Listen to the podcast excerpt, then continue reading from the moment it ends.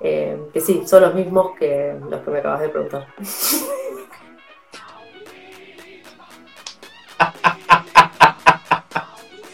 ya se me olvidó lo que me preguntaste, boludo, así muy mal.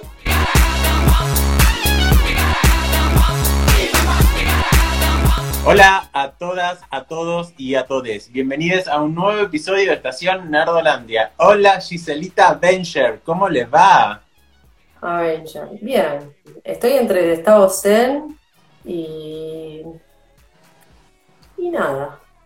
Entre, entre Estado Zen y Joker, entre una de las dos, no sabemos.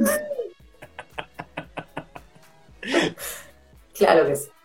Tal cual. Por ahí va, por ahí va. Ya me conoces vos. Bueno, hoy tenemos un episodio con un par de cositas que tal vez pasaron desapercibidas o no eh, por, por nuestros servicios de, de streaming, por nuestros servicios de streaming o tal vez en algún Guillermo del Torrent por ahí. Voy a arrancar yo con Península, que es la segunda parte de Train to Busan o en su defecto, eh, como le habían llamado, Estación Zombie, como la encuentran en Netflix. O bueno, tiene un montón de otros, de otros nombres, depende el, el lugar donde la estén viendo. Península nos pone cuatro años después de los sucesos que vimos en Train to Busan y agarra personajes diferentes. O sea, se podría decir que es un spin-off, en realidad, una secuela barra spin-off, porque en realidad no- sigue exactamente la misma historia, sino que está situada en el mismo universo.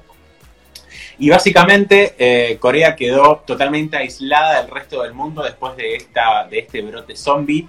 eh, y hay un grupo de refugiados coreanos que están viviendo en Hong Kong y un, y un capo mafioso de ahí los contrata para volver a la península de Corea y rescatar un camión que está lleno, llenísimo de bolsos con miles, miles de millones de dólares. Entonces, estos cuatro agarran y dicen, sí, listo, vamos, y se embarcan entonces para volver a, a Corea a rescatar ese camión. Claramente las cosas no van a salir bien y todo se empieza a descontrolar de una forma tremenda. Y esto se va a controlar.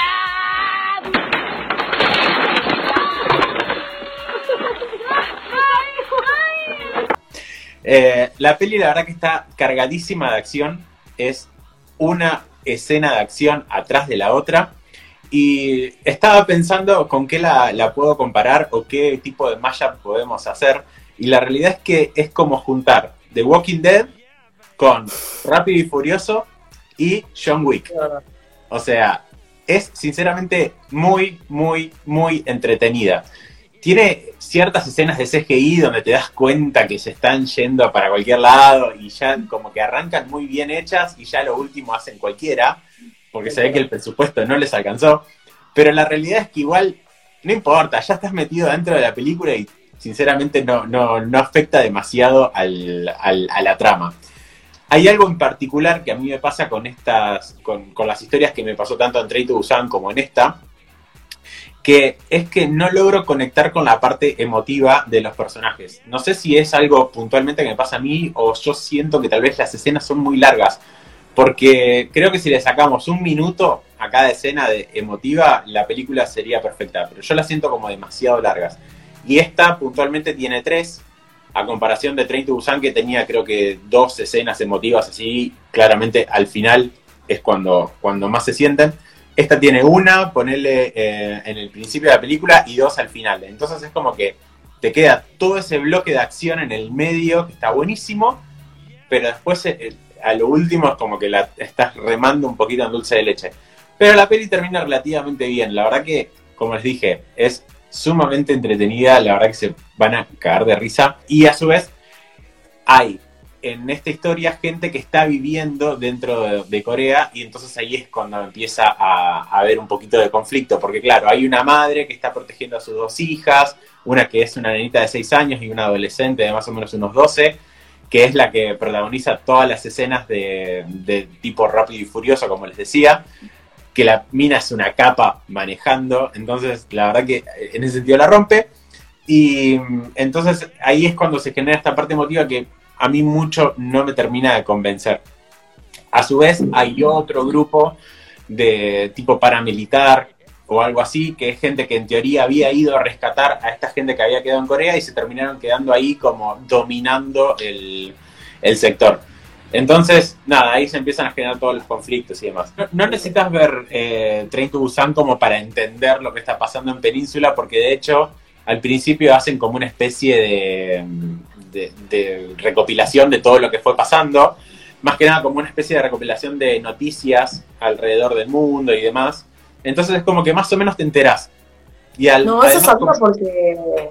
Perdón, eso sabía porque nosotros, vos hablaste ya de, de Claro, sí, sí, sí. Pero digo, o sea, si, si es que no la viste, no, no es que te vas a perder una gran parte de la historia. La puedes ver igual a la península. Y bueno, es básicamente eso, pero sinceramente es como lo que más le rescato es que es súper entretenida y la ves rapidísimo y no, te aburre en lo absoluto. Pero bueno, sacándole esas cositas de las escenas emotivas que más o menos me hicieron un poco de ruido, la verdad que me encantó. Y nada, la tienen por ahí para buscarla. Y si no saben dónde encontrarla, nos mandan un mensajito privado y nosotros la resolvemos todo. Bueno, ¿voy yo? Ve tú. Bueno, yo voy a hablar de esta docu-serie que sacó Netflix que se llama High Score, que nos presenta las historias y las entrevistas de los desarrolladores de videojuegos más famosos de la, de la época de 1980 y 1990. Son seis capítulos que, bueno, obviamente en mi generación jugamos todos a esos eh, es genial, la verdad, no tiene desperdicio. Eh, bueno, no solo para que lo vean mi generación, sino para que lo vean las futuras generaciones de cómo se jugaba antes, cómo se desarrollaban las consolas, eh, cómo era el tema de los videojuegos más famosos de, los años 1980 y 1990. que bueno, cada, cada capítulo te cuenta una historia diferente, además de quién lo creó y demás. Eh, no voy a spoiler mucho porque la verdad que está buenísimo, no son muy largos y está bueno que lo vean. Eh, hay uno de juego de rol. Ah, mira. Y después, sí, después hay, bueno, después está la fibra del Pac-Man. Bueno, creo que todos los juegos que, aparecieron, creo que los jugué a todos. Porque en ese momento vos ibas al videojuego y las maquinitas, nada, eran fichitas, fichitas, fichitas. Y entonces eh, los tipos empezaban a dar cuenta, los que desarrollaban esto, que eh, los jugadores se hacían cada vez más expertos, entonces le ganaban al juego y pasaban menos tiempo, entonces eso estaba todo medido. Entonces empezaron a agarrar el software de adentro y empezaron a mejorarlo. Bueno, todo eso lo van contando como, bueno, después la guerra de los juegos, cuando sale el Sega, cuando sale el Atari, bueno, en fin, la verdad, no tiene desperdicio. Toda la serie, toda la, la docu-serie se entremezcla con segmentos animados, rendizados con el estilo de pixel art parecidos a los que hay ahora. Eh, bueno, en la introducción lo vemos claramente con un montón de videojuegos que pasaron en nuestra época, eh, videojuegos reconocidos, y con su tema principal de la banda australiana Power Glow. La van a reconocer. Cuando la vean y la voz del que hace toda la, eh, bueno, toda, toda la transmisión de, cada capítulo es nada más y nada menos que Charles Martinet es la voz de el actor que hace la voz de Mario, obviamente de Mario Bros. Eh, a mí lo, que me copó, al menos del único capítulo que vi, es esto de cómo recrean escenas del pasado con esto que vos decías de los 16 bits. Me pareció como súper ingenioso y, le da como un toque muy fresco a, los capítulos y hace que, avance como más, o, que sea más entretenido al menos. Y la verdad que eso me copó bastante. Sí, a mí lo que más me gustó fue el tema de las historias. Bueno, hay, hay algunas historias que por ahí no son tan, tan copadas, pero bueno, más o menos vas conociendo. Y sí, es eh, me dio mucha nostalgia, porque aparte era una época nuestra. Yo me retiré al colegio para jugar. más allá de que uno jugaba en la costa, o sea, nosotros salíamos desesperados, o sea, por, ahí no me rateaba todas las horas del colegio, pero me rateaba las horas de gimnasia, o sea, y nos íbamos y nos juntábamos y era, eh, o sea, teníamos que llegar, que yo, no sé, en Wonderboy estábamos por el quinto y teníamos que llegar al séptimo monstruo y cosas así, y era todo el tiempo, bueno, el Pac-Man fue furor, pero el Pac-Man, bueno, hay un capítulo casi especial con ese juego, de, lo que cuentan, ¿viste? De todo el tema de, de, lo que creó el Pac-Man y todo lo que hicieron, o sea, todo lo que vendió, todo el merchandising que tuvo después. Desde su serie de televisión, bueno, merchandising, obviamente como, hoy pasa con, no solo con los juegos, sino con, con las series, con las películas, que todo termina vendiendo. Pero bueno, en ese momento era como, estamos hablando de los 80, ¿no? Claro, sí, sí, finales de los 70, principios de, los 80. Claro, hay cosas que son finales de los 70, pero yo creo que todos los juegos ya los sabía jugar. Yo jugaba en, en, la Commodore, que es. No más yo me relato sola. Era un puntito con un palito y jugabas al tenis. O sea. Sí. Sí, que ese fue, el, ese fue el primer juego de la historia, de hecho.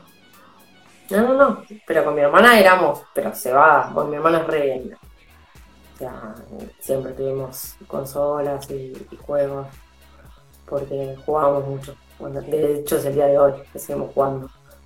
Por ahí no tanto. Mi hermana sí, mi hermana juega un juego, pero juega todo. Siempre tiene juegos en el celular, a la Play. Pero bueno, nada. Nos gusta.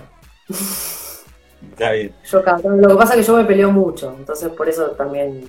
Ah, eh, ¿sos de las que no le gusta perder, ponele o qué? No, no, no, no, no me molesta perder si pierdo bien. No, no, no porque por ahí no estoy jugando algo que necesito perder o estoy jugando una competencia.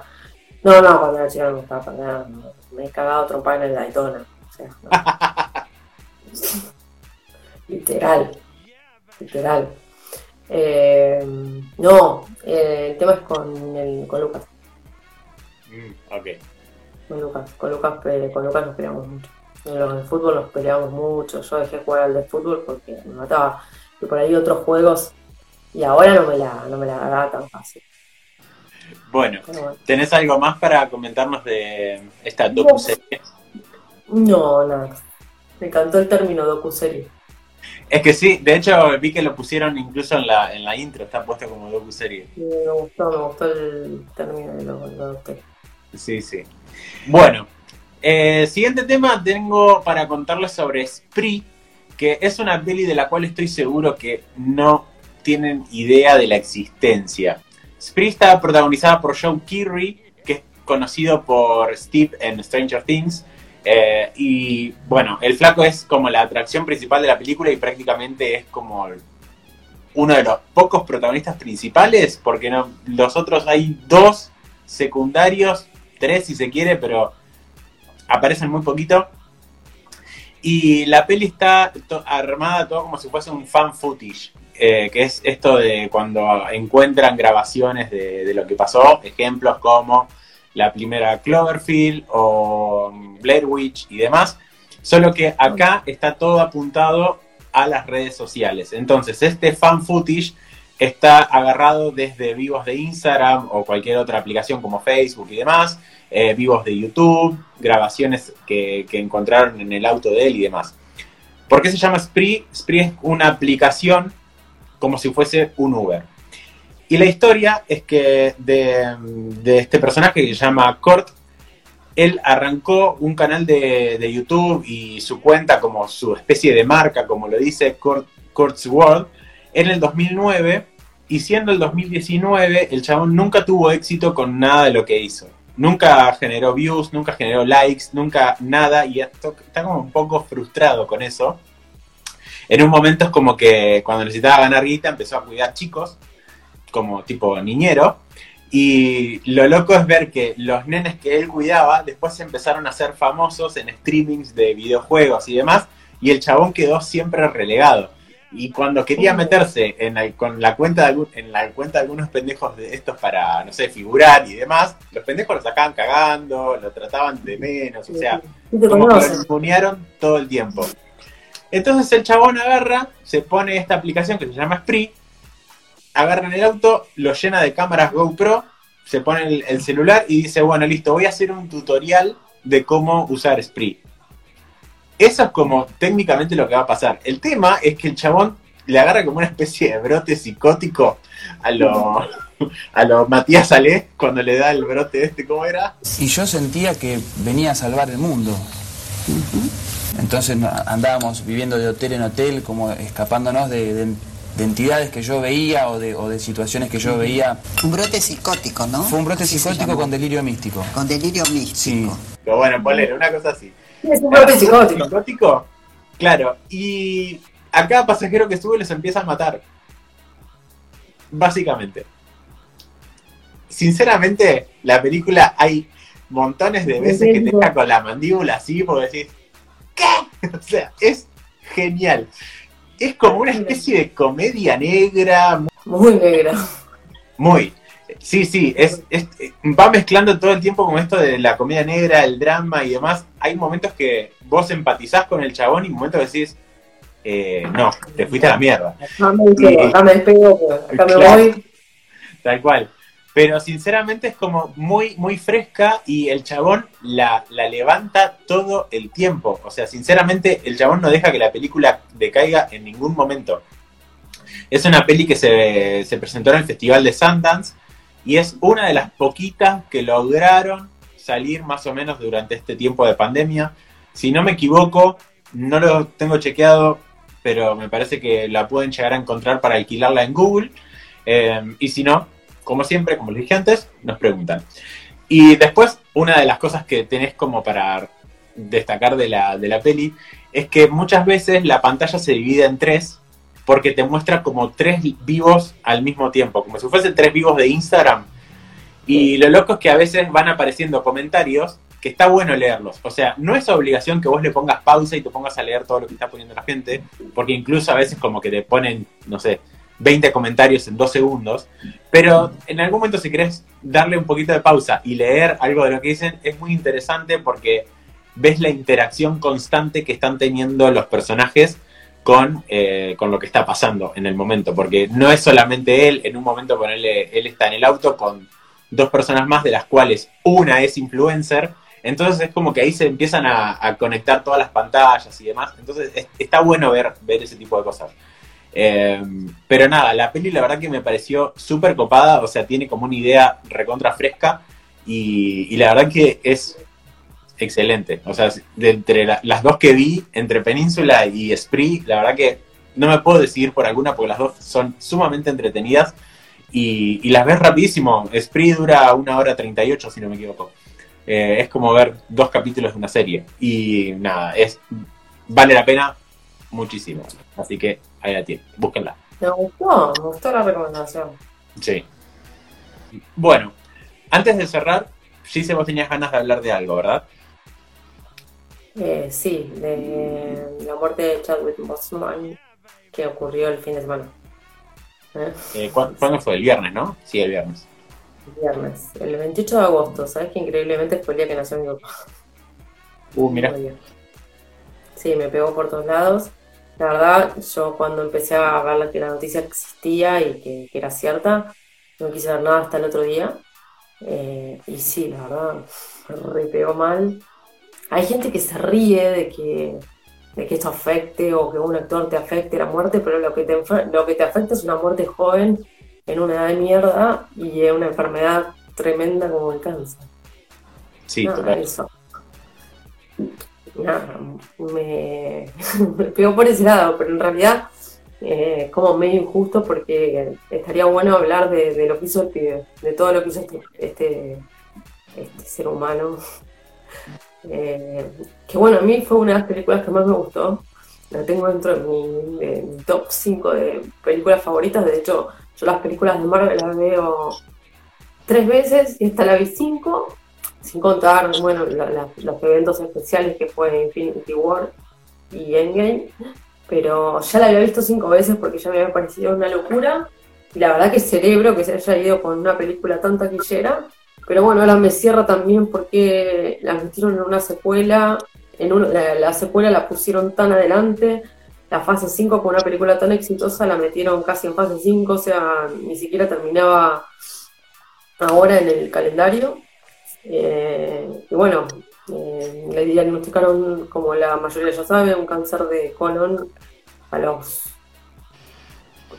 en el 2016 y casi todas las, las cosas que filmó cuando ya estaba en el sumo de su carrera ya las filmó con con, con un cáncer ya avanzado en estado 3, el mensaje que dio en la familia fue súper, súper emotivo, más toda la gente que estuvo hablando. Yo abría el feed, la verdad que por eso no quería abrir el celular, porque obviamente que yo tengo casi todo Marvel en mi celular. No paraba de ver noticias, pero aparte esto tuvo una trascendencia de que fue una, una situación, no solo conmovedora, sino que fue una situación choqueante porque no se sabía. Porque no mucha gente estaba al tanto.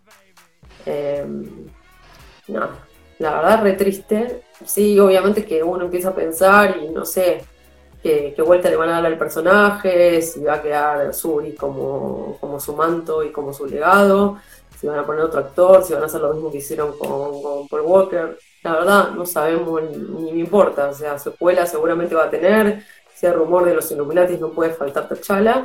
Y me parece que es cerebro lo que el pibe este nos deja. No mucho más. Sí, yo creo que, que fue muy impactante porque justamente, como vos decías, el chabón hace cuatro años que venía luchando con esto y nunca había dicho nada. O sea, quedó entre él y su familia. Supongo que algún que otro directivo de Marvel debería haber sabido, por esto que vos decís de que la, la secuela estaba como bastante pateada en el tiempo. Y sí, lo loco es que creo que la única película que él filmó sin estar eh, con, con esto con, esto ya pasándole en el cuerpo fue la eh, Capitán América Civil War, creo que fue la única. Eh, Porque esa, esa fue estrenada en el 2016. Claro. No sé si no la arranca. Eh, a mí, bueno, bueno, a mí el, el personaje que más me gusta, todo el mundo tenía el hype con, con Peter Parker. A mí el que más me gustó fue él.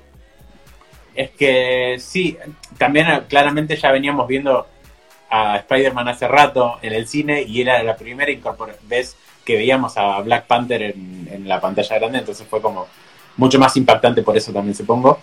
Eh, a mí una, un amigo creo que al otro día me dice, ¿y ahora qué van a hacer con la segunda de Black Panther? Le digo, pará, loco, o sea, el chabón se murió hace Ya 12 estaba la horas. Bancala, bancala un poco.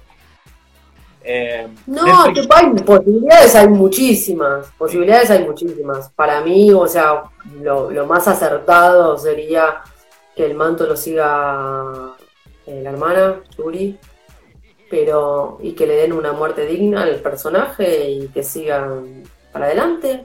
Pero si tienen pensado hacer, es lo que yo te digo, si tienen pensado hacer los Illuminatis, no puede faltar T'Challa. Así que seguramente lo pueden hacer con CGI, pueden cambiar el actor. Son cosas que no es la primera vez que pasa en Hollywood. Eh, Claro. pero una- lo que pasa que me parece que sí es algo que golpea. Y, y nada, desde acá, desde este canal, bueno, obviamente que me solidarizo y les mando un abrazo a toda la gente que realmente está peleando esta enfermedad que es una mierda. Y nada, eso.